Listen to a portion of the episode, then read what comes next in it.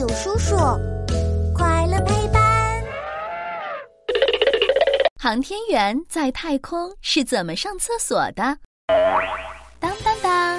欢迎来到我们的为什么时间。嘘，开始啦！小朋友，你看新闻了吗？神舟十三号载人飞船上的三位航天员终于返回地球了，他们真了不起呀！居然在太空的空间站里面生活了一百八十三天。我听说，空间站里的东西都会飘起来，他们住起来一定很不方便吧？没错，最麻烦的就是上厕所啦。你知道航天员在太空是怎么上厕所的吗？如果航天员像我们在地球上那样上厕所的话，拉出来的粑粑和解下来的小便很可能会到处乱飞。为了避免这种情况发生，空间站里的卫生间有一个专门的小便装置。航天员解出来的小便会通过装置前面的小漏斗。流到后面的长管子里，然后被收集起来。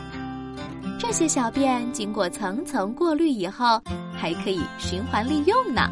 那航天员想拉粑粑了，该怎么办呀？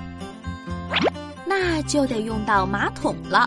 嗯，我们地球上用的是抽水马桶，而太空中用的呢，是像吸尘器一样可以吸走脏东西的抽气马桶。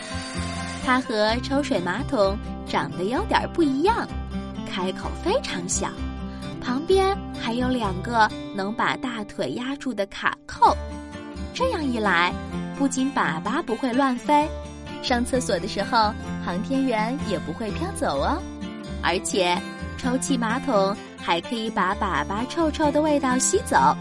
这样一来，空间站也不会被粑粑熏得臭烘烘啦。拉下来的粑粑经过处理以后会被保存起来，等着货运飞船把它带走烧掉。叮咚，提问时间到，请问航天员在太空中用的马桶和地球上的有什么不同？